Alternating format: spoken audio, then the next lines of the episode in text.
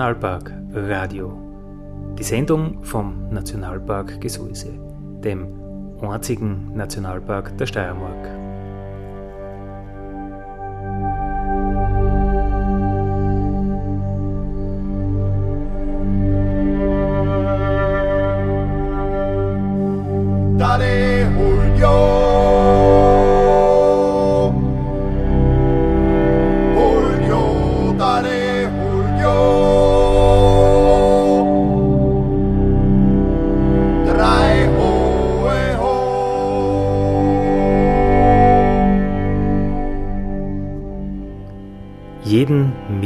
Von 6 bis 7 auf die Nacht auf Radio Frequenz.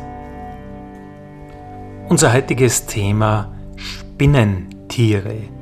Wir machen aber keine Live-Radiosendung, sondern ich habe die Inhalte aus einem Webinar der Naturschutzakademie Steiermark vom 2. April für diese Sendung äh, ausgenommen.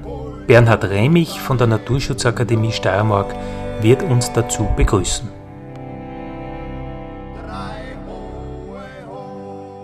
Also ich darf recht herzlich begrüßen zur Premiere, zum ersten Webinar der Naturschutzakademie Steiermark. Äh, Webinare sind jetzt leider zurzeit die einzige Möglichkeit, dass wir Bildungsangebote äh, machen können. Und ich danke recht herzlich im KRI, dass er sich bereit erklärt hat, dass er dieses Thema heute äh, präsentiert und dieses Thema übernimmt. Wie wird alles ablaufen? Also der KRI hat eine Präsentation vorbereitet, der wird uns 10, 15 Minuten also einen einführenden Vortragsteil machen und äh, dann äh, werden wir mit Fragen und Umfragen und Diskussion sozusagen uns durch die restliche Stunde handeln. Er hat unzählige äh, Folien vorbereitet, also mir das Thema geht uns sicher nicht aus, aber für die ersten zehn Minuten haben wir mal einen Impulsvortrag äh, vorbereitet. Webinare, Videokonferenzen, Homeoffice, das alles gehört ja jetzt schon zu unserem Alltag. Wir hören uns an, was Christian Komposch vom Institut für Ökologie in Graz zum Thema Spinnen erzählt. Er ist ja selber ein absoluter Spinnenfan und Spinnenfreund. Willkommen beim Spinnenwebinar heute. Das weißt du doppelt gut. Webinar und Spinnen.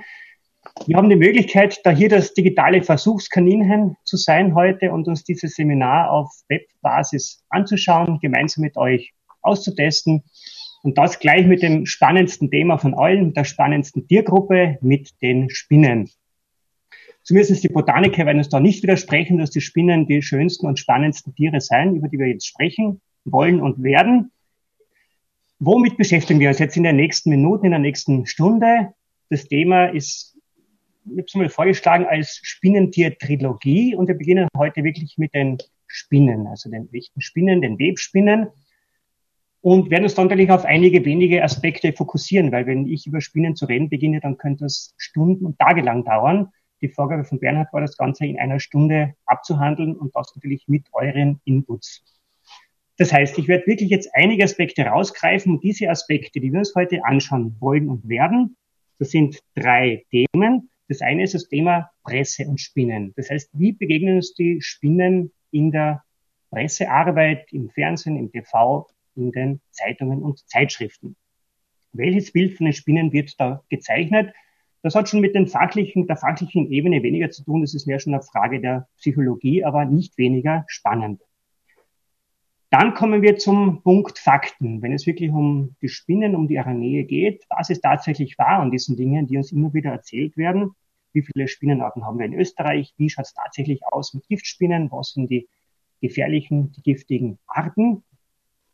Was hat die österreichische Spinnenfauna wirklich aktuell zu bieten an Giftspinnen, die unser Leib und Leben eventuell bedrohen könnten? Und der dritte Punkt ist, wir gehen dann zum zu diesen Märchen und Mythen. Das war bisher im Titel drinnen oder im Untertitel, die Spinne in der Juckerpalme. Es gibt hunderte von Geschichten, die sich um diese Spinnen ranken, wo jeder irgendjemanden kennt, der irgendetwas ganz, ganz Schreckliches mit Spinnen passiert ist. Und einige von diesen Geschichten wollen wir uns anhören. Vielleicht kennt der eine oder andere von euch selber ähnliche Geschichten, die wir dann diskutieren, was davon entspricht der Realität und was ist reine Fiktion. schön sind sie auf jeden Fall allesamt, diese Märchen. Das Erkennen von Spinnenbissen bei Menschen. Sehr, sehr spannende Sache. Jawohl, dann gehen wir drauf ein. Da gibt es eine eigene Publikation zu dem Thema. Wie erkennen wir tatsächlich Spinnenbisse beim Menschen? Eine Spinne beißt natürlich so zu mit ihren beiden Cheliceren. Das heißt, mit ihren beiden Kieferklauen sticht sie zu. Das sind immer zwei Einstiche. Nur diese Einstiche sind derartig klein, dass ich die selber noch nie gesehen habe. Obwohl ich wirklich schon vielfach und oft von Spinnen beißen habe lassen, habe ich diese Einstiche selber noch nie gesehen. Und ich denke, auch mit der Lupe sind sie nicht zu sehen. Es gibt eine Arbeit von der Helga Happ, die genau diesen Unterschied zwischen Spinnenbissen und, und Schlangenbissen irgendwo beschreibt.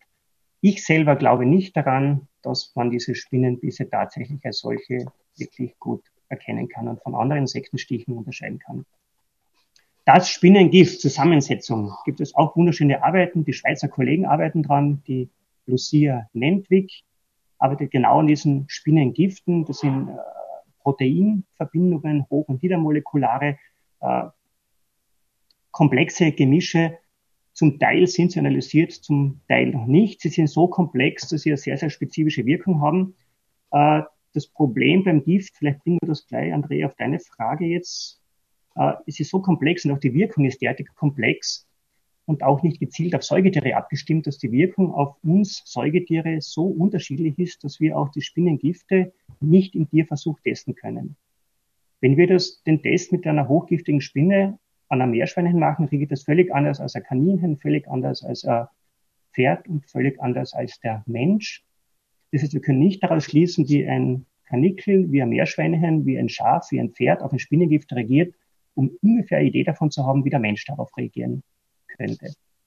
Das heißt, es bleibt letztlich nur, wenn wir die Spinnengiftwirkung am Menschen testen wollen, der Test am Menschen selber und da bleibt im Großen und Ganzen nur der Selbstversuch bei einigen verrückten Arachnologen oder anderen bereitwilligen Opfern. Der Gernot, die Nahrungsspezialisierung kommt natürlich den, das Gegenstück zu den Zikaden, die friedlich da am Pflanzensaft herumnuckeln, ist es so, dass die Spinnen ausschließlich räuberisch sind. Es gibt von diesen 50.000 Spinnenarten wirklich eine einzige, die vegetarisch sich ernährt. Das ist der große Außenseiter. Alle anderen sind Fleischfresser, nehmen die Nahrung auf, fressen quasi alles, was ihnen in den Weg kommt. Aber natürlich haben wir Spezialisierungen, dass wir einige Arten haben, die ausschließlich nur Ameisen fressen, andere fressen andere Spinnen andere fressen alles, was ihnen vor ihre Fänge kommt. Gerald, Gegenmittel beim Biss. Die Frage ist einmal, brauchen wir ein Gegenmittel, das vielleicht dann bei den Spinnen selber, wenn wir bei den Giftspinnen sind? Die heimischen Spinnen sind auf keinen Fall so, dass sie ein Antiserum, Antiserumgabe benötigen. Bei den tropischen Spinnen ist es immer die Frage, lohnt es sich, ein Antiserum zu geben? Im Großen und Ganzen meistens nein. In wenigen Fällen könnte man darüber nachdenken. Beim Gegenmittel, also beim Antiserum, ist es generell, wie auch beim Schlangenantiserum, ganz, ganz wichtig, dass es sehr, sehr schnell appliziert wird. Das muss innerhalb der nächsten ein, zwei, drei Stunden nach dem Biss erfolgen. Wenn ich irgendwo im Regenwald unterwegs bin, äh, drei Autostunden vom Krankenhaus entfernt bin, dann wird sich's nimmer rentieren, dort ein Antiserum noch vier, fünf Stunden irgendwo mir zu applizieren, weil dadurch der Schaden dann größer ist als die Wirkung selber. Außerdem muss ich ganz genau wissen, welche Spinne mich gebissen hat, weil ich sonst das falsche Antiserum appliziere und dann habe ich quasi doppelte Vergiftung. Beutefang, über den Beutefang, Eckehard, danke für diese schöne Frage. Könnten wir ebenfalls einen ganzen Tag reden. Wir haben ein ganz, ganz breites Spektrum. Wir haben natürlich die zwei Großtypen. Die einen Spinnen, die frei jagen, die Wolfspinnen, die Raubspinnen, die ihre Beute belauern oder auch die Springspinnen, sie anspringen und sich auf diese Tiere stürzen. Die anderen, die halt die Netzbauer sind und diese Radnetze bauen, die Decknetze, die Baldahinnetze, all diese wunderschönen Strukturen, die wir rund ums Haus und im Wald und sonst überall anfinden. Also Dutzende verschiedene Netztypen. Da wird sich heute wirklich nicht ausgehen, dass wir auf diese Dinge noch allesamt mit eingehen, obwohl es wirklich eine schöne Geschichte ist. Die lasse ich bei einer Exkursion vielleicht irgendwo besser herzeigen, wenn wir wieder mal raus dürfen ins Freie. Wo befinden sich die Giftdrüsen? Die Gift Drüsen hat die Spinne im Körper selber, im Vorderkörper und die münden über einen Kanal dann vorne in die Cheliceren, nennt der Fachmann das, also die Kieferklauen und enden vorne in den Kieferklauen aus. Auch das können wir jetzt dann im Bild herzeigen. Spitze, danke. Wir haben das gesamte Spektrum durch. Wenn wir alle Fragen ausführlich beantworten, sitzen wir noch bis Mitternacht da. Wir haben Zeit, denke ich, Bernhard. Aber beginnen wir mal mit den wichtigsten Dingen, vor allem die, die jetzt auch angekündigt waren. So, beginnen wir ein ganz, ganz kurzes Experiment. Das kann jeder von euch selber online jetzt durchführen. Wir beginnen damit, was die Presse aus unseren Spinnen, aus den Giftspinnen macht, wie das Ganze aufbereitet wird und wie das in der Bevölkerung ankommt. Ich habe vorgeschlagen, wir geben in den Google drei Begriffe ein. Das ist der Begriff Caracantium. Caracantium ist die Dornfingerspinne. Dann den Begriff Baldinger und geben wir noch Komposch hinzu. So, wenn wir das Ganze googeln, dann landen wir, wir sehen es sofort im Sommer 2006 mit unzähligen Meldungen, die darüber berichten, Spider Invasion Creeping Out Austrians in China Daily beispielsweise. Es wird also über Spinneninvasionen in Österreich berichtet und das irgendwo zwischen China und Amerika. Venomous invaders unnerve Austrians.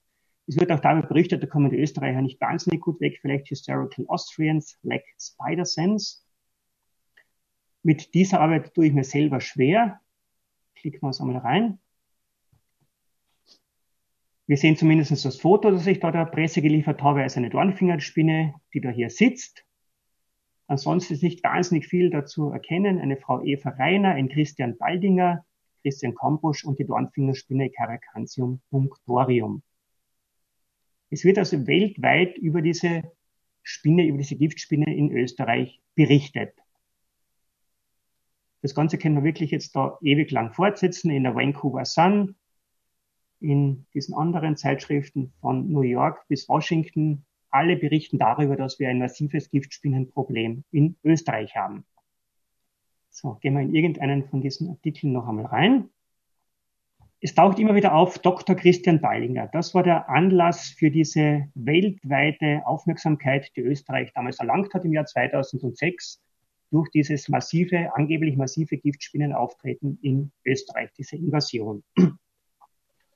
Was ist diesem Christian Baldinger passiert? Das ist ein äh, praktischer Arzt, der in steht's, Upper Austria sitzt, der in seinem Garten gearbeitet hat und von irgendetwas gebissen oder gestochen wurde. Er kann bis heute nicht sagen, was das war. Er hat eine Schwellung bekommen, er hat einen roten Fleck bekommen, der Oberschenkel hat dann äh, gebrannt. Aber er ist alles andere als daran gestorben. Er hat da sonstige keine schwereren Komplikationen gehabt wurde also von irgendetwas gestochen, gebissen. Er weiß bis heute nicht, welches Tier das Ganze dann tatsächlich war. Wir hatten dann so ein Expertentreffen im Naturhistorischen Museum in Wien draußen. Er hat dort berichtet, es hat wehgetan im Garten, es hat einen Brenner gemacht, das war's. Daraufhin hat er die, die Presse verständigt. Der erste Pressebericht ist erschienen. Daraufhin wollte die gesamte restliche österreichische Presse darüber berichten, darauf das ungarische Fernsehen. Und so hat sich das Ganze dann erweitert und wirklich von China Daily bis zur Washington Post hat ganz quasi wirklich die gesamte Welt Presse in Hunderten von Bericht, Zeitungsberichten darüber erzählt, was, welches Giftspinnenproblem in Österreich wir haben. Wie gesagt, noch einmal, darauf beruhend, dass eine einzelne Person von irgendetwas, von irgendeinem Tier im Garten gebissen oder gestochen wurde, bis heute, wir wissen ja nicht, ob diese Dornfingerspinne im Garten vom Dr. Christian Baldinger vorkommt. Möglicherweise war es das. Und wenn so ist, hat er einen roten Fleck gehabt, der ein paar Tage gebrannt hat. Trotzdem war es der Presse wert, darüber wirklich weltweit zu berichten und darüber wirklich eine äh, Spider Invasion daraus zu machen. Nachdem auch die gesamte österreichische Presse darüber berichtet hat, kam es zu einer gewissen Hysterie. Diese Hysterie, die wir in Österreich daraufhin erlebt haben, hat dazu geführt, dass die Krankenhäuser, die Notaufnahmen gestürmt wurden von Menschen, die gedacht haben, von einer Giftspinne, möglicherweise von einem Dornfinger, gebissen worden zu sein. Sie haben nahezu das Gesundheitssystem lahmgelegt, einige Jahre vor Corona, nur aus dem Glauben heraus, wirklich tatsächlich von diesem Dornfinger erwischt worden zu sein. Daraufhin hat das damalige Gesundheitsministerium, das war die Maria Rauch-Kallert, die Österreicher informiert. Man geht davon aus, dass wir eine seriöse Information vom Ministerium bekommen. Was hat uns das Ministerium damals erzählt über die Dornfingerspinne, die da hier angeblich Österreich erobert hat und verunsichert. Die Dornfingerspinne ist ein Insekt. Das war der erste Faktum. Das zweite ist eine nach Österreich eingeschleppte Art. Punkt drei, der Dornfinger lebt bevorzugt im feuchten Gelände. Punkt vier, er greift gezielt den Menschen an. Punkt fünf, der Biss ist mit Kälte zu behandeln. Wenn wir uns jetzt anschauen, was von diesen Aussagen korrekt ist, dass das Ministerium uns damals gegeben hat, von der Frau Ministerin höchstpersönlich. Wenn das so eine Schulnote wäre, die sie bekommen würde, mit fünf möglichen Punkten. Der Dornfinger lebt in feuchtem Gelände, das ist korrekt, aber er lebt auch, genauso ja. gut auch in trockenem Gelände. Das heißt, einen halben Punkt können wir dafür geben. Er ist natürlich kein Insekt, er ist ein Spinnentier. Er ist keine nach Österreich eingeschleppte Art. Er war immer schon in Österreich. Er greift niemals gezielt den Menschen an und den Biss sollte man möglichst nicht mit Kälte, sondern mit dem Gegenteil mit Wärme behandeln. So, davon nur das, was damals, sage ich, vom damaligen Gesundheitsministerium an Information in diesem Fall zu erwarten war. Trotzdem ist es beachtlich, die Krankenhäuser wurden gestürmt. Tausende Menschen haben sich gemeldet, dass sie angeblich von Giftspinnen gebissen wurden. Es kam zu einer Hysterie. Die Presse berichtet weltweit darüber. Alles basierend auf einem Fall, wo wir bis heute nicht wissen, was, welches Tier, ob es ein Insekt oder ein Spinnentier, das diesen Arzt gebissen oder gestochen hat. Also unglaublich spannend von der psychologischen Seite zu sehen, was da hier passiert. So, bleiben wir ganz, ganz rezent. Rezent Ende Jänner. Wir bleiben in der Steiermark. Das war jetzt im, in der Obersteiermark in einem Supermarkt kam es zu einem Giftspinnenalarm, zu einem Riesenspinnenalarm, einem Bananenspinnenalarm. Eine große Spinne wurde gesichtet, die Mitarbeiter fielen beinahe in Ohnmacht, waren in heller Aufregung und haben einen Spezialisten sich geholt, haben den Herrn Werner Stangl vom Reptilien-Notruf benachrichtigt. Dieser Mann rückte aus, war der Held des Tages, hat die Spinne eingefangen, Daraufhin kam das Foto dann zu uns. Wir konnten die Art bestimmen und Entwarnung geben, dass es keine der giftigen und gefährlichen Kammspinnen war, sondern eine der relativ friedlichen Riesenkrabbenspinnen. Trotzdem wiederum das Presseecho auf der rechten Seite oder hier wirklich nur ein kleiner Auszug, viele zahlreiche Meldungen quer durch alle Zeitungen, von kleinen Zeitungen, Kronenzeitung, Antenne Steiermark, Stuttgarter Nachrichten, Stern, Wirtschaft heute und so weiter alle berichten über das Spinnenauftreten in der Obersteiermark. Da sitzt eine völlig harmlose Spinne auf einer Banane oben und die Presse in Mitteleuropa berichtet über diesen Fall. Wir sehen also, es geht Faszination und, und Schrecken von diesen Tieren aus. Faszination für alle äh, Biologen, Biologinnen, äh, Schrecken für all diejenigen, die irgendwo leichte Phobien gegenüber Achtbeinern entwickeln. Das heißt, den Teil 1 haben wir damit abgeschlossen und jetzt bringen wir noch so viel Grusel, Märchen, kurz noch einmal einige Fakten, bevor wir wiederum in das Reich der Märchen und des Grusels zurückkehren. Die Spinnen sind eine Tiergruppe, eine Ordnung, die gleichberechtigt mit anderen Spinnentierordnungen in Österreich vertreten ist. Auf der gleichen Ebene finden sich die Skorpione, die Gasterläufer, die in den Höhlen leben, die kaum jemand gesehen hat, die Weberknechte, die auch immerhin mit 65 Arten in Österreich vertreten sind, die Pseudoskorpione rechts unten und die große Gruppe der Milben, die eigentlich in mehrere Verwandtschaftsgruppen zerfallen. All diese weiteren spektakulären Formen sind dann tropische, subtropische Formen. Wenn ihr mit dem Gernot Kunz in den Regenwald nach Costa Rica fahrt, dann seht ihr diese großen Geißelspinnen und Geißelskorpione und Kapuzenspinnen oder Solifugen, diese tropischen großen Ordnungen, die in Österreich nicht zu finden sind. Aber was haben wir in Österreich? Wir haben 1000 Spinnenarten. Die Frage war vorher, welche von diesen Spinnen kann uns beißen? Beißen können uns alle. Nur einige wenige haben aber Cheliceren, also diese großen Kieferklauen, die groß genug sind, unsere Haut zu durchdringen und das Gift auch in die Haut, unter die Haut reinzuspritzen. Aber das sind immerhin, sage ich, an die 100, 150, 200 Arten, die das schaffen würden, die Haut zu durchdringen, dort wo die Haut dünner ist und uns das Gift dort zu injizieren. Das sind so einige Vertreter von Familien, die wir allesamt kennen. Eine Gartenkreuzspinne, die in jedem Hausgarten zu finden ist, wenn er etwas strukturreicher ist. Die große Zitterspinne, die wir in unseren Häusern sehen, die sehr, sehr oft mit Beokreten verwechselt werden. Die klassischen Wolfspinnen, die Taranteln, die wir auch aus unseren Wiesen und Gärten und von unseren Weiden kennen, die ja den Tarantismus angeblich hervorrufen, Verfahren angeblich. Und die Röhrenspinnen mit dieser Marienkäfer, Mimikrie von den Männchen, die vielleicht zu den schönsten heimischen Spinnen zählen.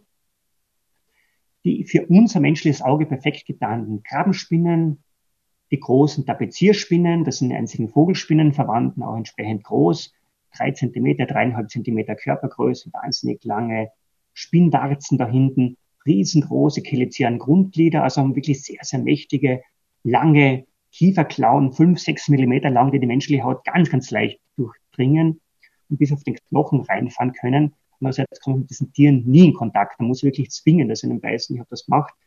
Äh, sie haben nahezu kein Gift. Das ist wirklich dieser rein mechanische Schmerz von dieser scharfen Klinge, quasi, die da reingeht in die Haut und man spürt es kaum.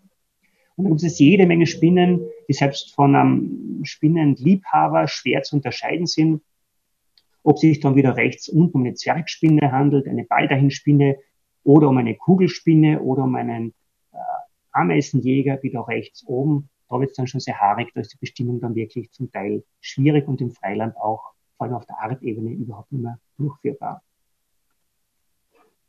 So, und jetzt fliegen wir über diese Top 3 der gefährlichsten, wichtigsten Giftspinnen drüber, die wir haben. Auch die Frage, welche, ich glaube, das war Kurt, deine Frage, welche von den Spinnen neu hinzugekommen ist, neu eingewandert ist. Diese Art ist nicht neu zugewandert, sie wurde eingeschleppt, ist also ein Alien, ein Neozon, war in der Presse in den letzten Jahren gut vertreten, weil sie auch einen wunderschönen Namen hat und das ist die Nosferatu-Spinne. Sieht aus wie eine Wolfspinne, es war eine eigene Familie, relativ groß, kräftig, vielleicht die kräftigste, größte Spinne, die aktuell in unseren Wohnungen herumsteigt. Und es ist so, dass inzwischen in Graz und in den größeren Städten diese Art wirklich regelmäßig hier anzutreffen ist. Es gibt seit wenigen Wochen aktuelle deutsche Namen für alle Spinnen. Das ist wirklich ein Novum. Wir haben das gemeinsam mit den Kollegen aus Deutschland und der Schweiz wirklich für sämtliche Spinnenarten schöne deutsche Namen kreiert. Diese Spinne hatte den Namen schon vorher. Nosferatu deswegen, weil, wenn wir uns diesen Vorderkörper anschauen, diese Vorderkörperzeichnung in etwa diesem, dieser klassischen Kinogestalt, diesem berüchtigten Nosferatu ähneln soll. Ein großes, schönes Tier, das wir wirklich aktuell bei uns in unseren Wohnungen, in unseren Gebäuden, unseren Hausmauern vor allem dann nächtens antreffen können, wenn wir viel Glück haben. Müsste man ins Krankenhaus, wenn, von, wenn man von der gestochen, äh, worden ist? Nein, nein, nein, nein, nein. Wir hatten sogar angeboten, äh, dass wir das Ganze einmal durchtesten und uns von dieser Spinne beißen lassen, Kurt.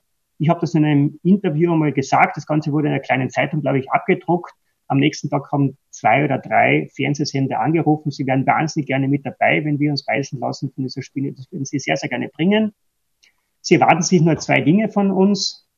Das eine ist, dass es unzumutbar für die Seher ist im Fernsehen, wenn wir dann von der Spinne gebissen werden, rot anlaufen und dann irgendwo umkippen. Das wollen sie nicht haben. Und wenn die Spinne zubeißt und das du gar nichts und sie fangen vielleicht noch zu lachen an, das wollen sie auch nicht. Also sie wollen schon eine gewisse Dramatik haben und einen gewissen Schmerz, aber er darf auch nicht zu stark sein. Das war der ganz, ganz klare Wunsch, die klare Vorgabe der Fernsehsender. Das Ganze ist dann darin gescheitert, dass wir leider Gottes dann zu dieser Zeit keine Nosferatu-Spinne finden konnten und damit haben wir dieses diese TV-Geschichte einmal vertagt für das erste. So, die Nummer zwei gilt in vielerorts als die berüchtigste, gefährlichste Spinne, die Dornfingerspinne. Da muss man auch wieder sagen, die Dornfingerspinnen sind in Österreich mit zehn verschiedenen Arten vertreten. Die da hier ist aber trotzdem relativ häufig.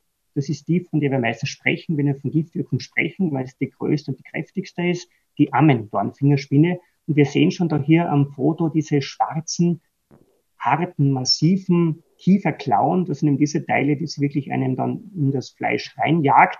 Aber nur, wenn man diese Tiere wirklich ärgert. Wenn man die Weibchen, ihre Jungen, die Eier verteidigen, wenn man die ärgert, dann gibt es natürlich irgendwo einen Giftbiss. Wo lebt diese Spinne? Also nicht nur im feuchten Gelände, wie uns das äh, Gesundheitsministerium von damals irgendwo weiß machen wollte. Wir haben heute hoffentlich ein besseres.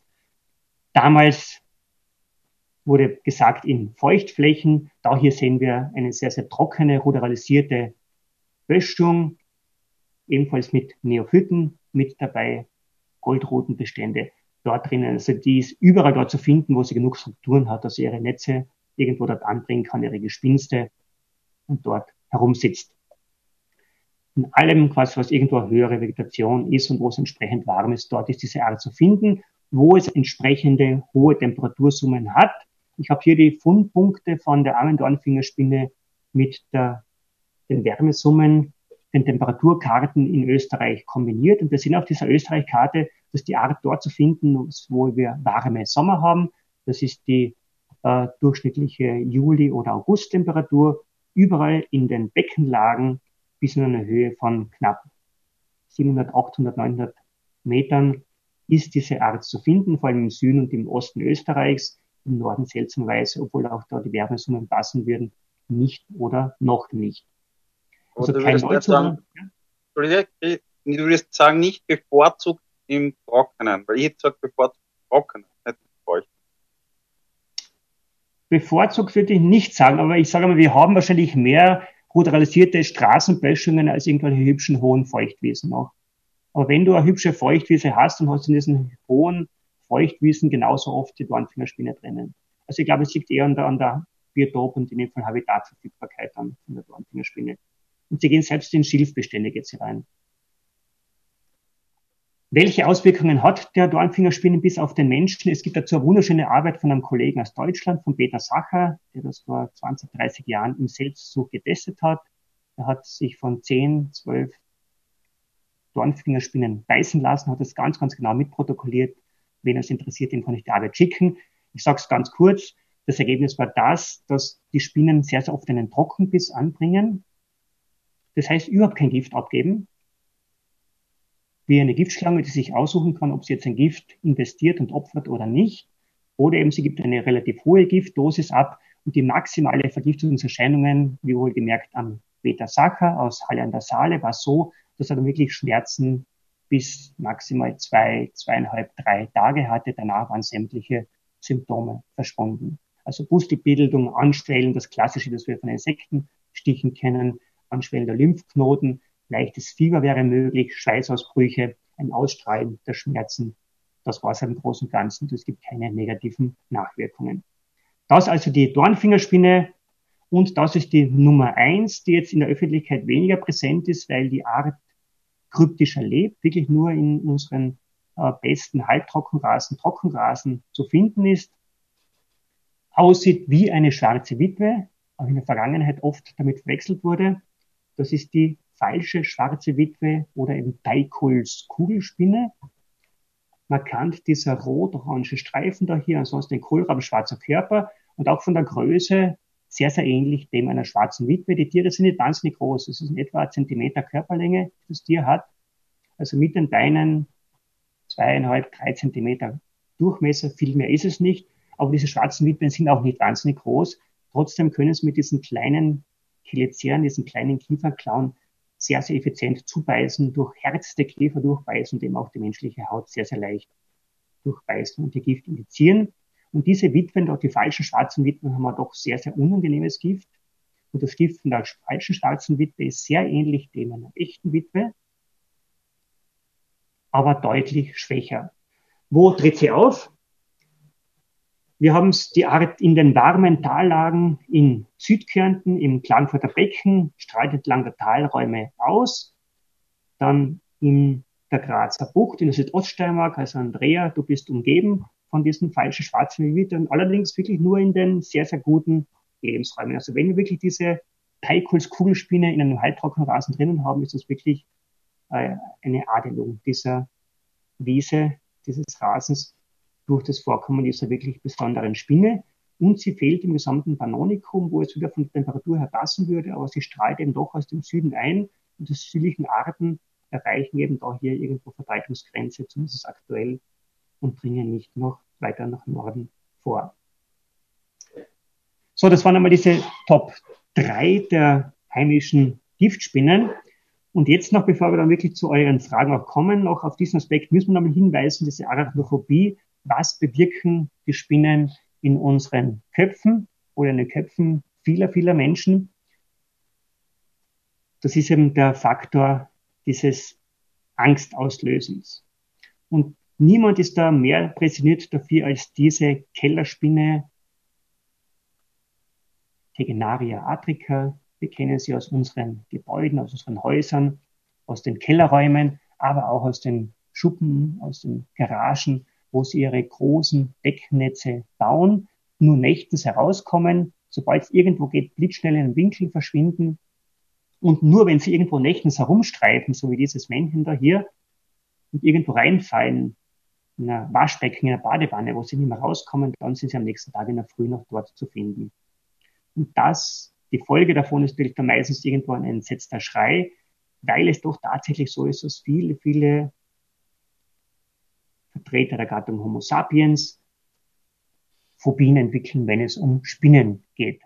Noch einmal ein letzter Blick auf, zurück auf diese Fakten, auf das Fantastische, was uns immer wieder irgendwo berichtet wird, diese Dinge, die immer kursieren, diese Geschichten, die wirklich jeder kennt, eben diese klassische Spinne aus der Yucca-Palme oder Spinne in der Yucca-Palme. Was besagt diese Spinne in Yucca-Palme? Ich denke, ihr kennt die Geschichte. Wenn jemand irgendwo in ein Blumengeschäft, in einen Baumarkt geht, einen Blumentopf kauft, den mit nach Hause bringt, dann hat sich in diesem Blumentopf eine Spinne eingenistet.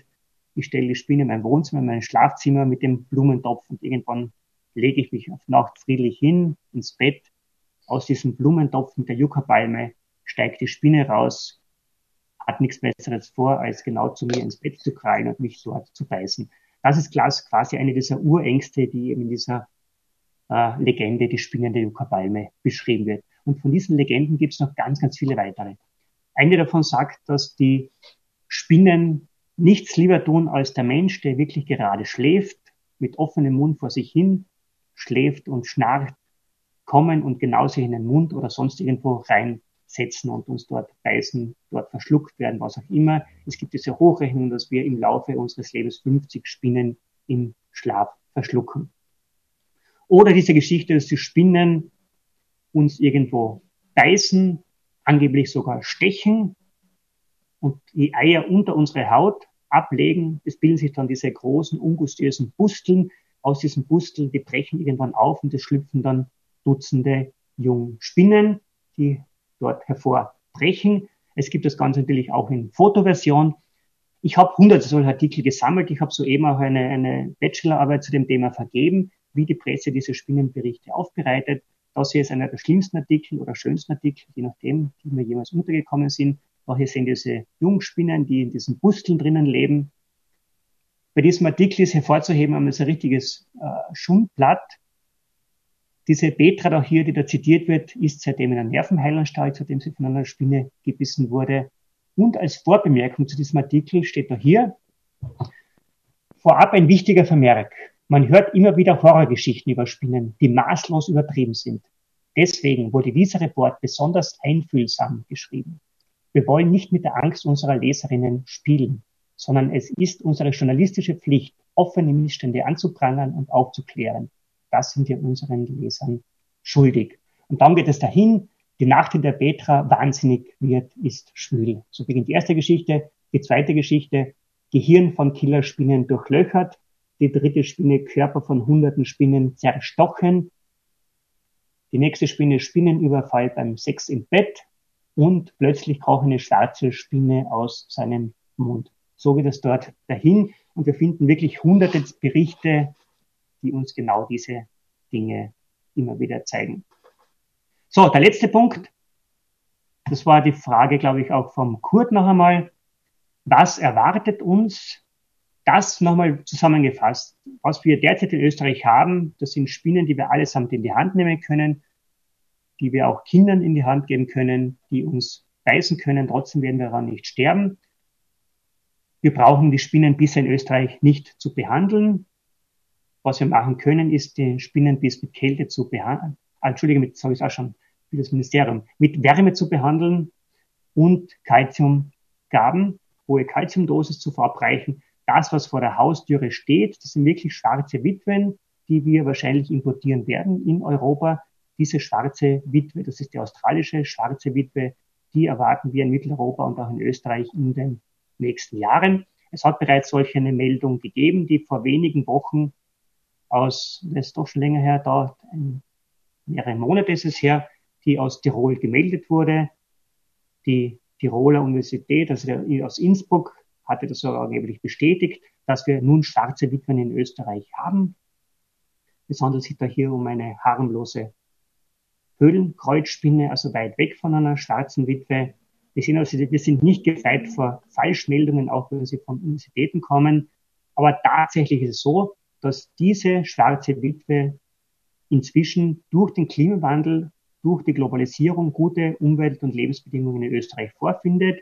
Eine Modellierung vom Corwink, ein Kollege aus Neuseeland, hat ergeben, dass wir bereits in einem Optimalhabitat für diese Spinnenart in Norditalien in Österreich sind. Dale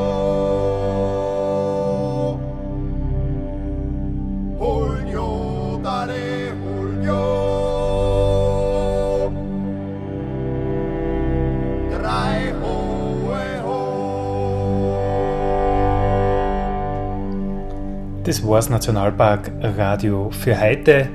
Heute mit dem Thema Spinnentiere mit Christian Komposch äh, vom Institut für Ökologie in Graz, der den Versuch gewagt hat, mit Vorurteilen den Spinnen gegenüber ein bisschen aufzuräumen.